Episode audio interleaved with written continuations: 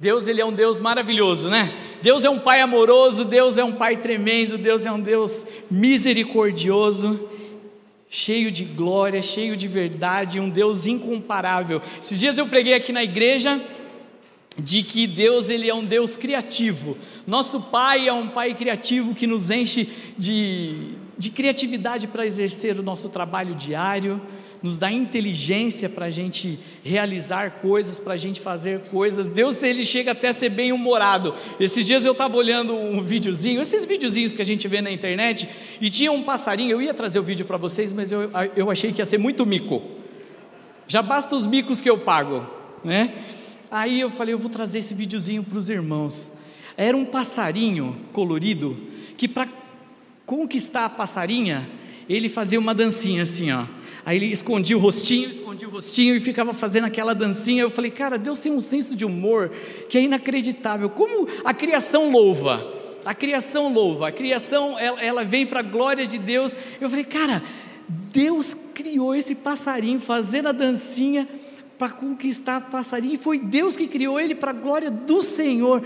Deus é muito louco. Eu tive a oportunidade de visitar cavernas e lá dentro das cavernas tinham formações de mais de milhões de anos, e foi Deus que criou aquilo, para poucas pessoas irem lá e ver. Deus ele é criativo, ele é criador, ele é bem-humorado, ele, ele é maravilhoso, as cores dele que ele faz na natureza é algo incrível.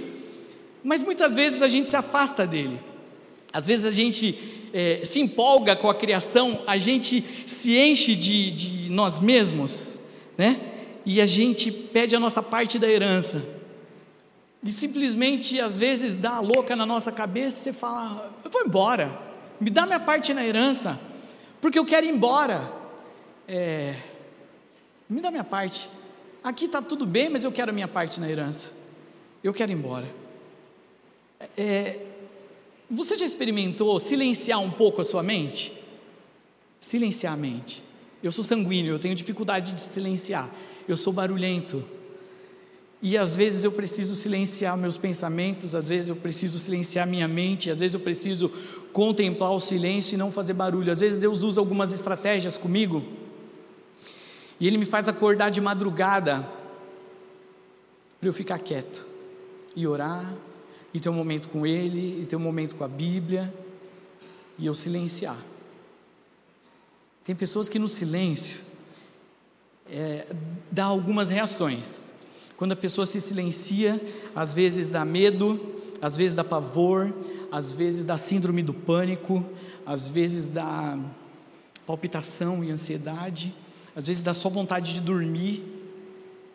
A hora que ela vê o silêncio, que ela percebe que está tudo quieto, ela vai dormir, porque ela não consegue contemplar o silêncio. Né? E alguns são assolados pela insônia, né, pelo medo.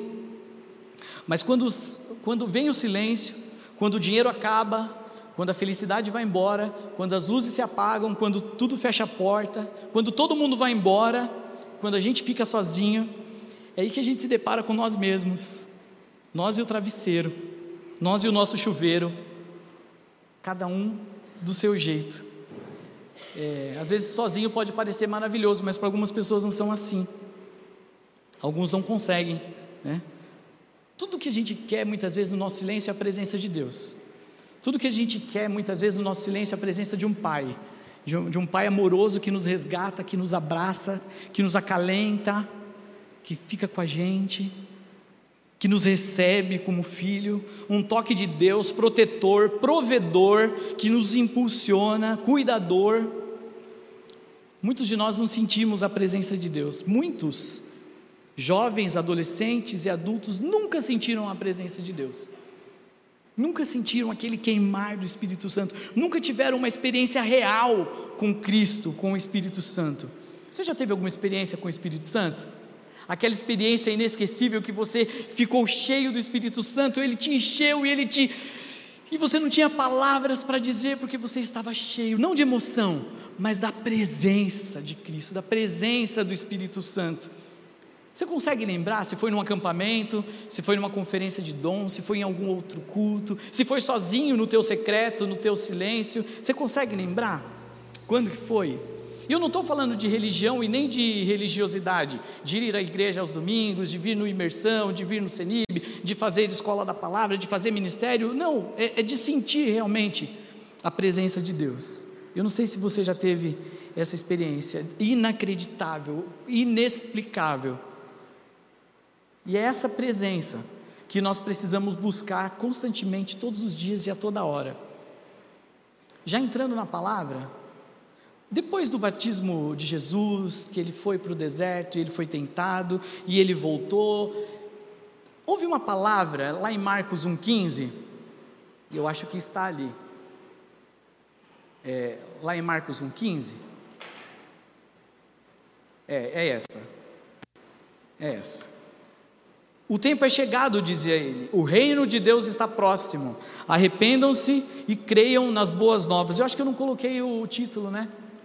Acho que eu não coloquei o título da mensagem. Aí, ó, o reino, eu e o mundo. Pode passar? É nós então. O tempo é chegado, dizia ele, o reino de Deus está próximo, arrependam-se e creiam nas boas novas. Além do arrependimento, Jesus anunciou algo que João não dava ênfase, que era o reino de Deus. Ali também se falava do, do fim dos tempos, também se falava do reino de Deus que estava próximo e estava chegando. E é sobre esse tema, o reino, que a gente fala e entra na primeira cadeira. Essa é a primeira cadeira, a cadeira do reino de Deus. É nessa cadeira aqui que em Mateus 6,33 diz assim: Busquem, pois, em primeiro lugar, está escrito ali, o reino de Deus e a sua justiça, e todas as coisas lhe serão acrescentadas.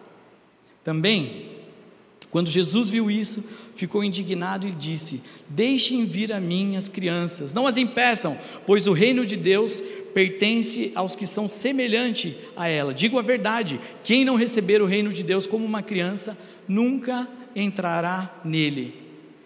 Essa primeira cadeira é a cadeira daqueles que vivem cheio do Espírito Santo, aqueles que vivem a plenitude do Espírito Santo e entendem seu papel no reino. Essa primeira cadeira é aquele, a cadeira daquele que quer gastar a sua vida, de quem quer gastar os seus dias no reino de Deus, para o reino dele. Entendeu a sua missão de ganhar vidas para Cristo, de influenciar pessoas. Ele já sabe que ele já é um ser eterno. Que os 80, 90, talvez 100 com muita sorte, não representa nada perto da eternidade. Então, quem está na cadeira do reino ele entendeu o seu papel. Eu vou gastar a minha vida para Cristo. Essa é a primeira cadeira. Paulo disse assim: Fui crucificado com Cristo, assim já não sou eu quem vive, mas Cristo vive em mim. A vida que agora vivo no corpo, vivo-a pela fé no Filho de Deus que me amou e se entregou por mim. Se Deus tem mais, então eu quero. Essa é a cadeira do reino. Essa é a cadeira do reino. Se Deus tem mais, você quer. Se Deus tem algo, você quer. Se Ele tem uma missão, você fala: Eis-me aqui. Manda, Senhor, eu quero, eu quero mais. Essa é a cadeira do reino. Mas a gente vive num momento, a gente vive em tempos de que nós somos bombardeados com tanta informação, o inimigo, ele se usa disso para esconder a verdade.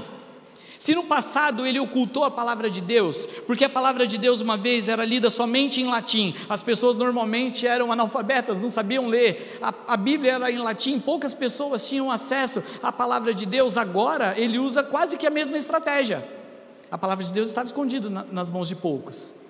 Então, a Bíblia foi impressa, traduzida, Gutenberg fez a, a impressão, Martinho Lutero fez as cinco solas e tal e a palavra de Deus chegou até nós, mas o inimigo não parou. O que, que ele faz hoje? Ele nos enche de informação. Bombardeia a gente de informação, bombardeia muita informação, informação, informação, informação, videozinho, videozinho do passarinho, inclusive, videozinho, videozinho, um monte de coisa, e a, a verdade está escondida no meio de um monte de informação e a gente não consegue acessar a verdade.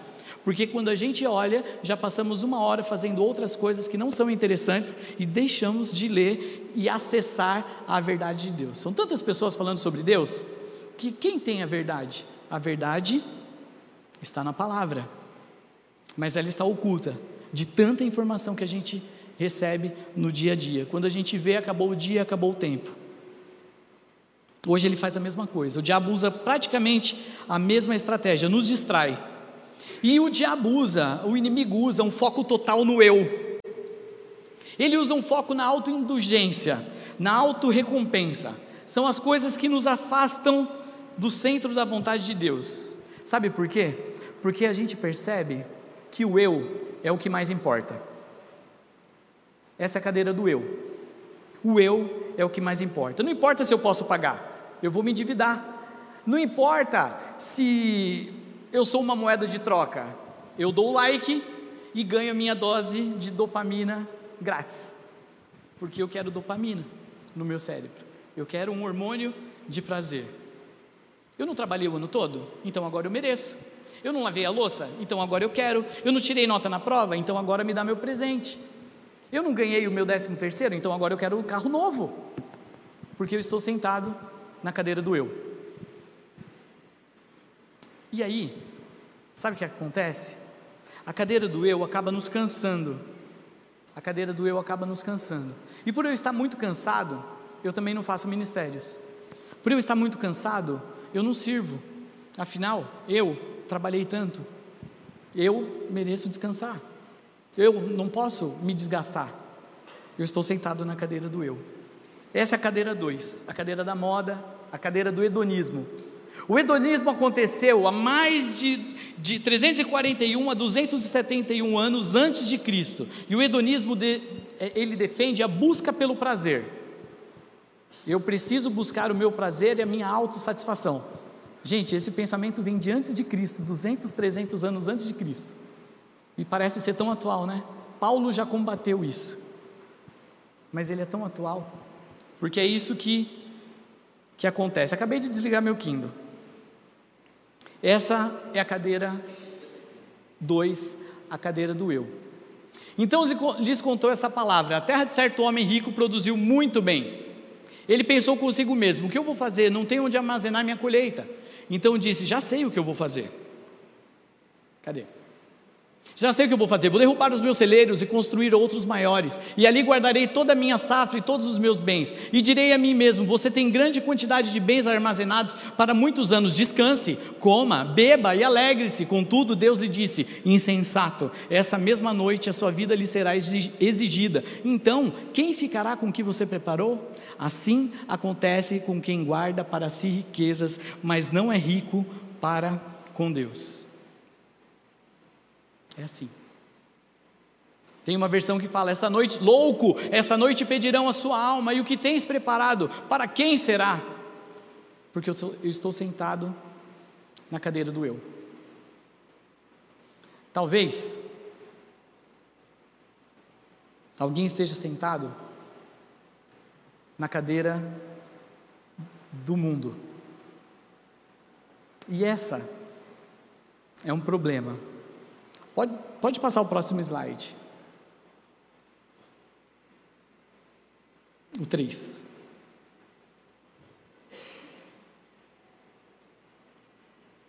Não tem o 3?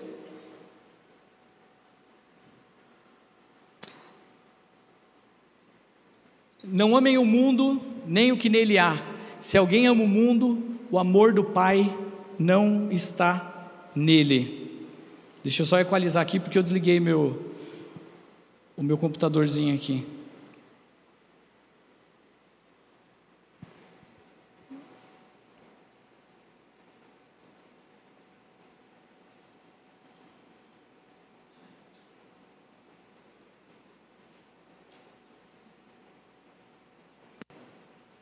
A cadeira do mundo.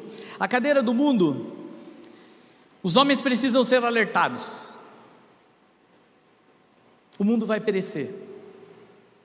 O mundo já está condenado. Mas talvez você possa dizer assim: isso não é para mim. Eu faço ministério, eu vou na igreja, isso não tem nada a ver comigo.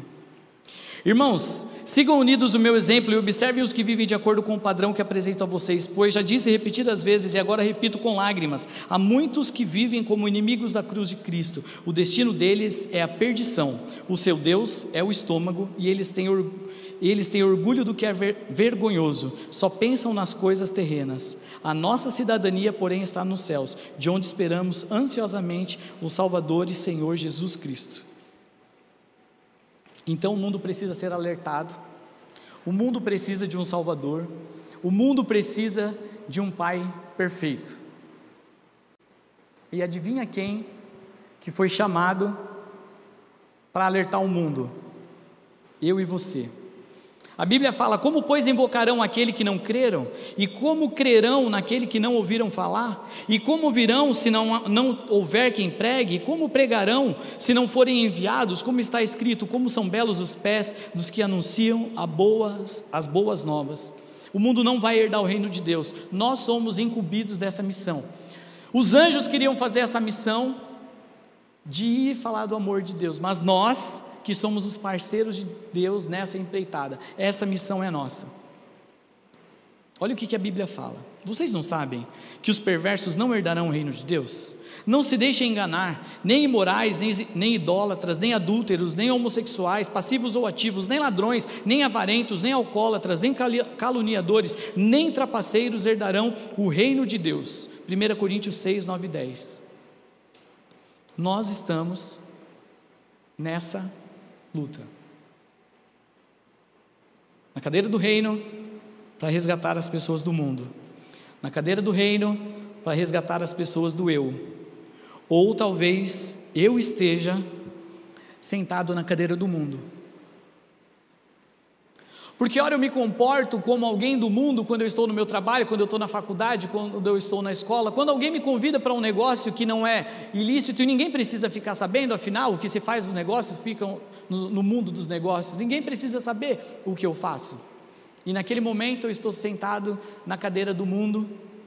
E quando se fala do avivamento no país de Gales, só um, um ponto que eu ia falar no final, mas eu vou falar agora. O avivamento do país de Gales não teve curas milagrosas, o avivamento do país de Gales não teve é, é, um, um grande derramar de línguas estranhas e tudo mais, mas o avivamento no país de Gales houve um batismo de honestidade onde as pessoas pagavam suas dívidas, onde os médicos recebiam é, é, dívidas que, estavam, que eles estavam dando é, como perdida, nos tribunais não tinham casos para ser julgados porque eles confiavam na justiça de Deus e não levavam mais as pessoas para os tribunais. Os bares pararam de, de, de, vender cerveja e os bares estavam fechando, porque aquele lugar, no país de Gales, teve um batismo de honestidade. Muitas vezes, o que nós precisamos, sim, é de um fogo do avivamento, mas nós também precisamos de um batismo de honestidade, para que nós possamos impactar essa nação. Billy Graham, ele fala assim: eu li a última página da Bíblia. Tudo vai dar certo. Tudo vai dar certo. Eu quero ler para vocês, não o Apocalipse 22, que é o último capítulo, mas eu quero ler o penúltimo capítulo, uma, um trecho, que diz assim: então eu vi novos céus e nova terra, pois o primeiro céus e a primeira terra já tinham passado e o mar já não existia. Eu vi a cidade santa, a nova Jerusalém, que descia do céu da parte de Deus, preparada como uma noiva adornada para o seu marido. Eu vi uma forte voz que vinha do trono e dizia: Agora o tabernáculo de Deus está com os homens, com os quais ele viverá. Eles serão o seu povo, o próprio Deus estará com eles e será o seu Deus. Ele enxugará dos seus olhos toda lágrima. Não haverá morte, não haverá tristeza, nem choro, nem dor, pois a antiga ordem já passou. Aquele, está, aquele que estava sentado no trono disse: Eu estou fazendo novas todas as coisas. E acrescentou: Escreva isso, pois essas palavras são verdadeiras e dignas de confiança. E disse-me ainda: Está feito. Eu sou o Alfa e o Ômega, o princípio e o fim. Quem tiver sede, darei de beber gratuitamente da fonte da água da vida. O vencedor herdará tudo isso. Eu serei o seu Deus, ele será o meu filho. Apocalipse 21, do 1 ao 7. A pergunta é: qual cadeira que nós estamos? Qual cadeira que a gente está? Será que você entendeu a sua missão? que o seu campo missionário é lá onde você foi enviado, no seu trabalho, na sua faculdade, na sua escola, na onde quer que você esteja inserido na sociedade. Você entendeu que você vive para o reino, é que é ali que você vai impactar vidas, ali é a sua missão. Você foi plantado naquele lugar por Deus e você precisa ser luz naquele lugar. Essa é a cadeira número um, a cadeira do reino. Será que lá no nosso trabalho, será que lá onde você foi plantado é que precisa de um avivamento? igual do país de Gales, um batismo de honestidade, de princípios da palavra de Deus? Será que você está na cadeira do eu? Será que você está na cadeira do eu? Que muitas vezes, sem perceber, você está focado na autossatisfação, na autoindulgência, na autopremiação? Ou será que você ou eu estamos na cadeira do mundo? precisando de um relacionamento íntimo com o Senhor e derrubar toda a religiosidade e entender que Deus não é simplesmente o culto de domingo, não é simplesmente fazer a escola da palavra durante a semana ou ler a meditação. Deus é mais do que isso. O Espírito Santo tem mais para você. Será que você também está sentado na cadeira de número 3, a cadeira do mundo, e precisa de um Salvador? Todos querem um Salvador. Todos querem um Salvador.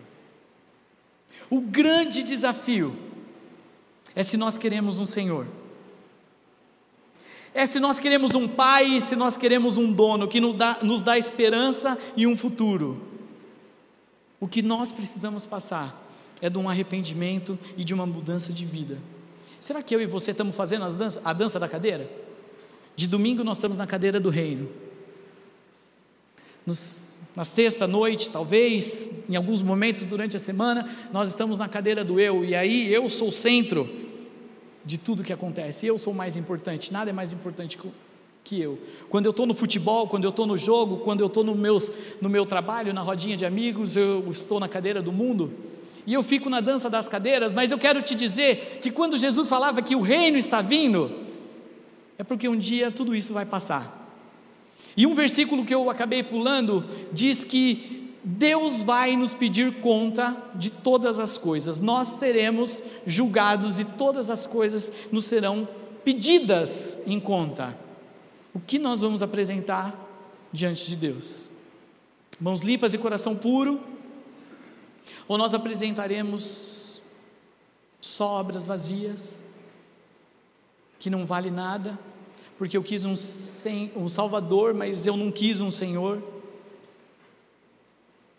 Talvez o que você precisa é de um posicionamento na sua casa, no seu trabalho, nos seus estudos, nas suas conversas diárias. O meu convite nessa tarde, embora a maioria aqui que eu conheço já conhece o Senhor Jesus como Senhor e Salvador mas em algum momento da sua vida talvez você esteja fazendo a dança das cadeiras, então essa palavra é para você também. Talvez o que você e eu precisamos é de um posicionamento para sentar na cadeira do reino. A Bíblia fala que todas as coisas nos serão acrescentadas. Todas as coisas nos serão acrescentadas. Se a gente buscar primeiro o reino de Deus. Eu queria chamar o pessoal da música, porque logo em seguida eu queria convidar você, junto comigo, a fazer uma oração. Enquanto a gente canta essa canção, você possa identificar nesse exemplo tão simples, qual cadeira que eu estou sentado? E eu não estou falando sobre religiosidade, sobre religião. Cuidado com a religiosidade, porque normalmente a religiosidade ela está muito relacionada com a cadeira do eu. Essa palavra, Renatinho, não é para mim. Porque, veja bem, eu sou honesto, eu sou trabalhador, eu faço as minhas orações, eu dou o meu dízimo e dou minha oferta e está tudo bem. Mas eu não faço mais nada além disso. Deus quer abrir os nossos olhos para que a gente saia da cadeira da religiosidade, da cadeira do eu, de que não é sobre somente aos domingos ou fazer uma peça de teatro, também é, mas é uma visão de reino, de saber que nós estamos nos nossos 80, 90, 100 anos chamados e plantados para uma missão de alcançar vidas para Cristo. É para isso que você nasceu, para servir a Deus, é amar pessoas. É para isso que nós nascemos, para resgatar e abrir os olhos daqueles que estão no mundo. Isso não significa ser um fanático religioso e colocar Jesus goela abaixo, mas significa nós estarmos cheios do amor de Deus e as pessoas, quando olham para nós, enxergam o próprio Jesus ali e falam: O que, que você tem? Eu estou sentado na cadeira do reino, é isso que eu tenho. Eu tenho Jesus, eu tenho uma esperança, eu tenho um Salvador. Só que quando você está sentado na cadeira do mundo, ninguém reconhece que nós somos cristãos e nós somos iguais a todo mundo. Quando eu estou sentado na cadeira do eu, sou igual a todo mundo.